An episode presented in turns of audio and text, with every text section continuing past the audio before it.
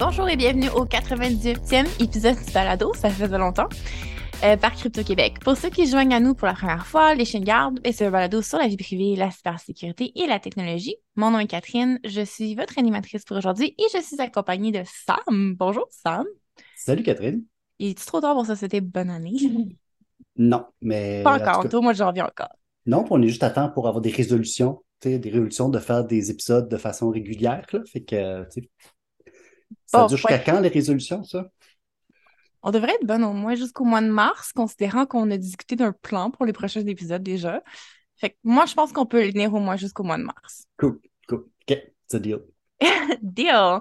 Bref, aujourd'hui, au menu, qu'est-ce qu'on parle? Ben, un petit tour d'actualité. Doucement, on revient avec le podcast. On va pas trop faire ça compliqué. De toute façon, c'est un début d'année un peu long au niveau des nouvelles. Il s'est pas passé tant de choses comparé d'autres semaines dans l'année qui étaient plus occupées. Bref, commençons par parler de gestionnaire de mots de passe. Ouais, ça, c'est pas évident parce que, en tout cas, souvent dans les formations qu'on donne avec Crypto-Québec, on parle de gestionnaire de mot de passe, puis on dit aux gens, ça vous prend un gestionnaire de mot de passe. Euh, la raison pour ça, c'est que c'est difficile de se rappeler de, sais, quand tu as un mot de passe différent pour chaque compte, ce qui est une bonne pratique, c'est pas évident de t'en rappeler et d'en mhm. avoir des bons pour chaque compte. Mais là, le problème, c'est que LastPass, qui est une compagnie quand même assez euh, importante là, dans, le monde des gestionnaires de mots de passe, s'est fait attaquer. Et malheureusement, ce n'est pas la première fois. Puis ce qui est surtout problématique cette fois-ci, c'est leur communication. Puis euh, j'utilise euh, le mot scientifique de boîte parce que hmm. c'était vraiment de la, de la boîte. Là. en gros, le 22 décembre, donc juste avant Noël, alors qu'on se préparait tous là, à aller voir nos familles, qui ont envoyé un communiqué euh, qu'on pourrait qualifier de laconique, donc euh, de peu de mots, qui dit euh, Ouais, ouais, il s'est passé quelque chose, on a eu un incident de cybersécurité, blablabla. Cette brèche-là faisait suite à une autre brèche, si je me rappelle, au mois d'août, où à ce moment-là, il s'était fait voler du code source. Puis certains analystes et, et, journalistes font l'hypothèse que c'est les mêmes attaquants qui se sont comme réessayés, mais cette fois-ci avec les informations qu'ils avaient réussi à récolter avec le code source. Puis cette fois-ci, ils sont partis avec les euh, joyaux de la couronne, fait qu'ils sont partis avec le vault de mots de passe, donc avec la base de données de mots de passe. Euh, se faisait très rassurant en disant ne vous inquiétez pas, si vous avez un très bon mot de passe, ça va prendre mille ans ou un million d'années pour que les méchants pirates craquent ça. Ce qui, en gros, veut dire que si tu te fais craquer, c'est de ta faute. C'est pas eux autres. C'est toi qui n'as mm-hmm. pas un mot bon mot de passe.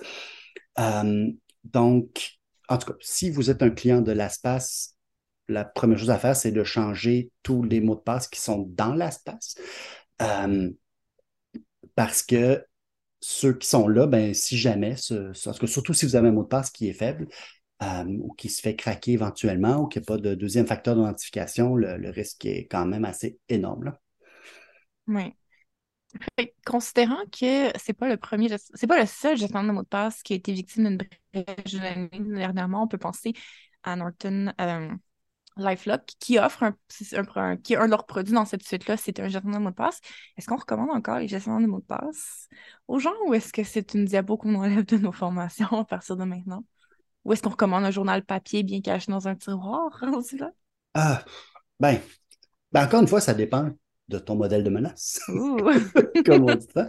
je pense que ça dépend un peu de la, situation. Si, tu sais, le, le journal papier, s'il est sur toi, puis que les chances que quelqu'un d'autre puisse y avoir accès sont faibles à nul, pourquoi pas? Je ne pense pas que c'est la, pire solution. C'est, c'est sûr que ce n'est pas un post-it sur ton ordi que, que, qui est visible par ta webcam. Là.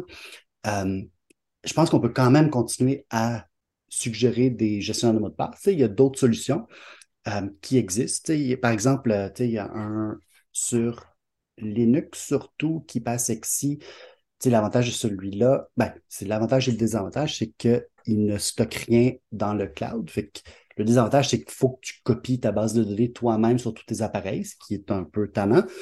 Mais au moins, à moins de te faire toi-même pirater chez vous, tu ne vas pas te faire voler ton, ton C'est ça. Je pense qu'on peut aussi y aller avec des compagnies qui ont un, historique de meilleure c'est ça, une meilleure historique, puis surtout une meilleure communication. Tu sais, je veux dire, à la limite, tu te fais breach, ça peut arriver, mais c'est aussi comment tu fais face à ça, puis comment tu, euh, tu, tu, tu, en parles à tes clients. Je pense que c'est surtout ça qui est un peu impardonnable dans, dans cette histoire-là. C'est le manque de transparence. Ils auraient dû immédiatement aviser leurs clients en fait de changer leur mot de passe. Oui. En tout cas, surtout pas de donner un faux sentiment de sécurité, de dire regarde, euh, le ciel est en feu, il nous tombe sur la tête, voici quoi faire, plutôt que Inquiétez-vous pas. Great. Bon. Fait qu'on va ajuster légèrement, peut-être plus recommander directement l'Arspace, du moins comme compagnie. Je pense que c'est clairement une marque qu'on va enlever de nos diapositives de formation chez Crypto pour l'instant, à moins qu'ils reprennent la situation en main. Mais effectivement, euh, c'est une belle réflexion.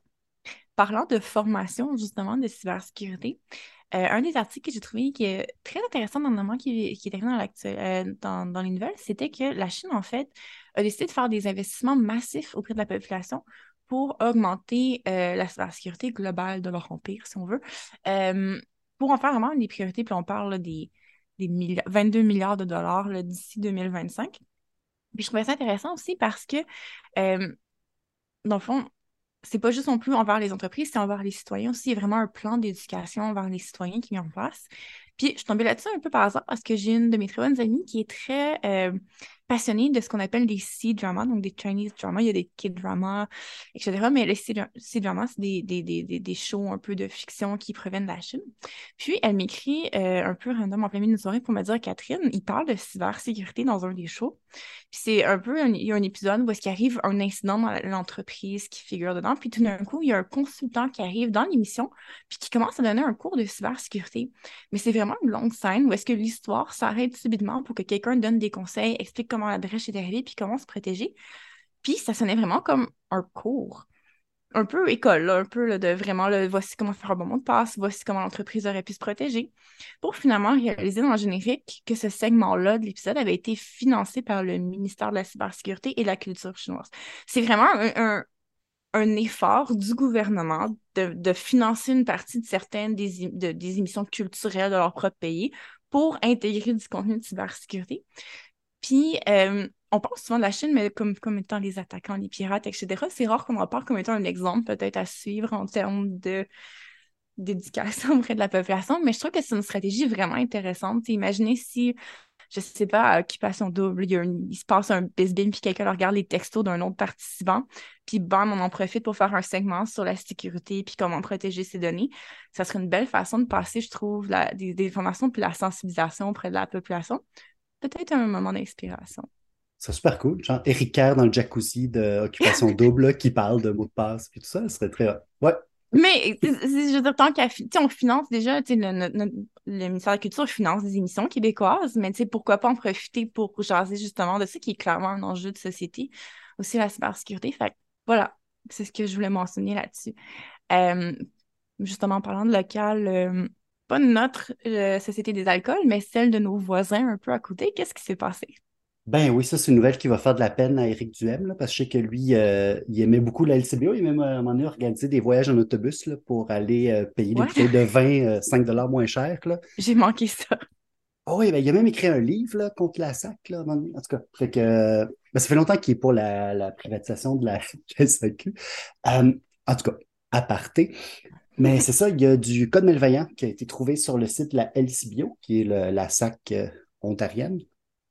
Puis, euh, c'est ça ce qu'il dit, c'est que les clients qui ont utilisé le site web, ça ne marcherait pas pour l'application, c'est vraiment sur le site web que euh, des gens malicieux et malveillants euh, avaient mis du code qui permettait de voler les informations bancaires. Fait que si tu rentrais sur le site, puis là, tu achetais des bouteilles de vin, puis tu rentrais ton numéro de carte de crédit entre le 5 et le 10 janvier, ben, il y a des bonnes chances que, que, que, ça a été dérobé à ce moment-là. Fait que le site a été non opérationnel pendant euh, une journée, je pense, à peu près. Là, aujourd'hui, en tout cas, il est de nouveau euh, en ligne puis il fonctionne bien, mais en tout cas. Quelle raison de plus pour euh, faire Dry January, étant donné que le site était compromis en janvier? Ça aurait pu être pire. Ça aurait pu être comme la semaine avant Noël, en toute honnêteté. Ou est-ce qu'il y aurait vraiment eu beaucoup plus de trafic, définitivement? C'est sûr que ce qu'on pourrait dire, c'est des pirates avec un très mauvais timing. En tout cas, c'est pas leur force, disons-le. Oh my god. Mais non, mais c'est inquiétant quand même, sachant que. Mais est-ce que le CBO, c'est gouvernement? Oui. C'est le même la- principe qu'à la SAQ. C'est quand même inquiétant qu'un site euh, gouvernemental, quasiment, là, qui est du moins géré par une entreprise euh, à cette échelle. C'est pas une petite start-up du coin là, que le site web a été fait par euh, le neveu d'à côté. C'est quand même un. Puis comment ils ont réussi. Est-ce qu'on sait comment ils ont réussi à injecter ce. Non, il n'y avait pas de. Il n'y a pas de cas, encore? Pas encore. Je pense que c'est probablement trop tôt. Mais euh, espérons que quelqu'un publie euh, un article un peu plus détaillé bientôt. Là.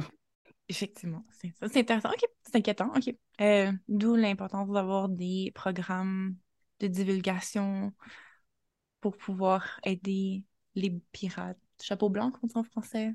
Déclarer ce genre de trucs-là pour protéger les gens.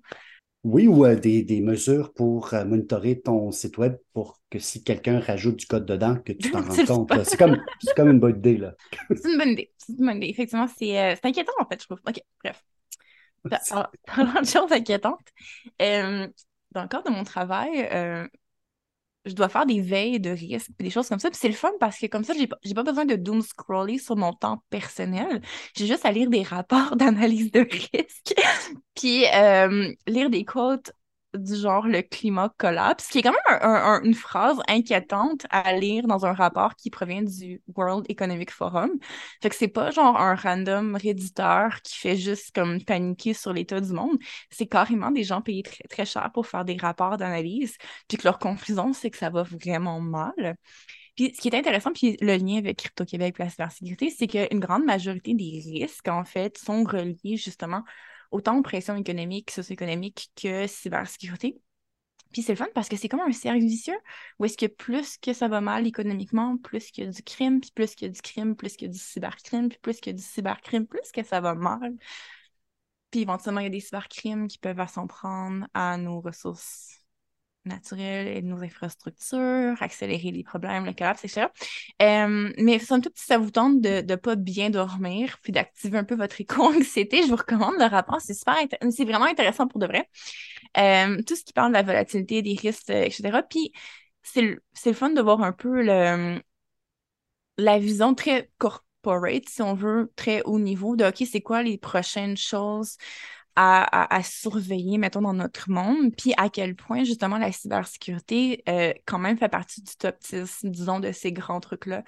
Quelque part entre, justement, une récession massive économique puis les climate change, il y a les enjeux de cybersécurité. Bref, si vous cherchez un changement d'emploi pour la nouvelle année, euh, il manquera pas de job en cybersécurité dans les prochaines années, considérant à quel point c'est un enjeu élevé. Mais oui, non, on, on va mettre le lien en, en- dans les notes, puis je, si ça vous tente de, de lire un peu là-dessus. Moi, j'ai trouvé ça super intéressant de justement voir cette analyse-là, puis voir comment c'était tout interrelié, en fait, l'un et l'autre. OK. Ben, ça me rappelle euh, une entrevue justement avec euh, c'est un opérateur de. Je me rappelle plus quel groupe de rançongiciel, mais il y avait une entrevue, puis en- tu sais, un des messages que la personne disait, c'est que ben, tu sais, j'ai étudié en informatique, je trouvais pas de job payante, puis là, il y a eu le cybercrime qui était payant. Fait que tu sais, c'était vraiment par c'est un choix économique, là, qui puis Oui. comme tu dis, si t'as- si ça devient, si ça, s'il n'y a pas d'alternative ou, ou les alternatives sont pas là, ben à un moment donné, ça pousse les gens vers, la- vers le crime, là, c'est sûr. Oui, non, c'est ça. Puis, s'il n'y a pas de filet social, s'il y a de plus en plus, si les infrastructures s'écroulent, puis qu'il n'y a plus rien, puis ça tombe dans l'anarchie ou whatever, ben c'est sûr qu'à un moment donné, tu n'as pas le choix euh, pour survivre. Mais non, non, c'était vraiment... euh, déprimant, mais extrêmement intéressant comme rapport. Conclusion. Bref, Euh, sortons un peu de, ces enjeux globaux-là pour fini- finir en fait sur une note beaucoup plus locale. Ça va pas bien à Westmount? Ben non. Ça va vraiment pas bien, Westmount. Ben, c'est ça. La ville de Westmount a été euh, victime euh, d'un ran- rançongiciel. Fait que c'est le groupe Lockbit qui les a euh, attaqués. Puis qui dit qu'il y a à peu près une quarantaine de terabits de données qui auraient été exfiltrées de, la ville. donc, quand même beaucoup de choses. Les pirates ont affiché des captures d'écran des répertoires de dossiers internes de la ville. La semaine dernière, il me semble le 12, le groupe Logbit a annoncé que les fichiers allaient être publiés et par la suite, ont annoncé que finalement, il y avait une extension jusqu'au 5, au début février. Fait, qu'on Mm. on- on n'est pas au courant, la, la ville Elle me dit qu'elle est au courant, elle sait que, que, c'est là. On ne sait pas trop s'ils sont en train de négocier, pas négocier. Euh, je pense que l'avenir va nous dire. Probablement, en tout cas, ce, que ça laisse croire un peu, c'est qu'ils n'ont pas payé puis que les pirates espèrent encore recevoir de l'argent. Fait qu'ils essayent de retarder un peu la, chose. Euh, il semble avoir beaucoup de données. Mais est-ce qu'il y a des choses qui ne sont pas ouvertes? Je veux dire, des données municipales de façon typique, est-ce que c'est des trucs? Ben, il y a toutes sortes de choses. Il y a probablement, il y a, dans les fichiers, ce qu'on voit, il y a des fichiers sur la sécurité publique, il y a des fichiers hmm. sur euh, les comptes de taxes, il y a des fichiers sur euh, les budgets internes, les, les données des employés. Il y a comme beaucoup de données qu'une ville possède sur ses employés, ses citoyens, euh, etc. Fait que c'est probablement pas une très bonne nouvelle si ça se propage. Fait que ça va être à, suivre. Dans les show notes, on va aussi mettre un lien vers un, article quand même assez long, mais vraiment intéressant sur justement le groupe Logbit. Euh, c'est vraiment fascinant euh, comme, comme texte, écrit par un, analyste euh, de, de menaces qui raconte un peu l'historique de ce groupe-là, puis comment, d'un côté, c'est ça, c'est un de ceux qui a été les plus prolifiques dans les derniers mois. Mm-hmm. il a commencé un peu inconnu, c'est un groupe qui s'appelait ABCD parce que les, souvent les noms viennent du, du nom d'extension qu'ils mettent après leur, fichier. Fait qu'au début, ça s'appelait ABCD. Puis Amandé ont fait un genre d'effort de rebranding pour s'appeler Logbit. Puis comme ils n'étaient pas très connus dans le milieu criminel, ils ont même euh, se sont fait connaître parce qu'ils ont lancé un genre de concours de, d'articles de hackers sur un forum euh, de cybercriminels euh, russophones. Fait que là, tu pouvais soumettre un texte, puis là, les, gens sur le forum votaient pour le meilleur texte, puis là, il y avait comme des prix là, en argent pour euh, le premier, deuxième, troisième, là, sur des, thèmes de, piratage. c'est carrément comme une campagne marketing. C'était purement ça. C'était juste ça. Euh, puis c'est vraiment très drôle parce que c'est ça, c'est un groupe aussi qui a commencé à parler du fait qu'il était un cartel, puis se sont comme associés avec d'autres groupes. Là, fait que tu avais euh, Logbit, tu avais un autre groupe qui s'appelait Suncrypt, tu avais aussi d'autres groupes qui. Euh, puis je me rappelle, à un moment donné, on voyait par exemple une victime apparaissait sur un site, puis là, tu le voyais sur l'autre site aussi. Fait hmm. qu'il s'aidait en mettant de la pression, euh, en, en, publicisant leurs leur méfaits là, à, travers l'infrastructure. Mais récemment, le groupe euh, c'est pas juste fait des amis parce qu'ils ont comme une attitude aussi un peu baveuse, là, comme dans les forums de, de, cybercriminels ou qui se pensent vraiment très hautes. Euh, ils sont les premiers d'ailleurs à, taper sur les autres. Il y a eu un, incident euh, où un groupe avait attaqué un hôpital, puis un bébé était mort. Mais ça, mais ça c'est avant. On parle de, je en 2020. Puis à ce moment-là, le bit avait tapé sur ce groupe-là en disant ça n'a pas ah. d'allure, on fait pas ça, blablabla. Récemment, un affilié, ben, supposément un affilié de Logbit, euh, s'est attaqué à l'hôpital euh, pour, enfants à Toronto, le Sick Kids. Quelques, après, une semaine, après une semaine après l'opération, euh, Logbit a remis la clé de déchiffrage gratuitement mm-hmm. en s'excusant puis en disant que c'était pas de leur faute, mais le mal était fait. Là. Le, système était quand même gelé pendant une semaine. Et c'est ça. c'est ce groupe-là qui, est derrière l'attaque euh, de Westmount. En tout cas, fait que si vous lirez ça, c'est vraiment fascinant. Ça raconte un peu justement les, les, origines. Il y a assez d'informations aussi techniques qui expliquent un peu pourquoi ils étaient populaires au début, parce que leur système d'encryption était plus rapide que d'autres. Et puis comment ils essaient de faire du marketing justement pour attirer les affiliés.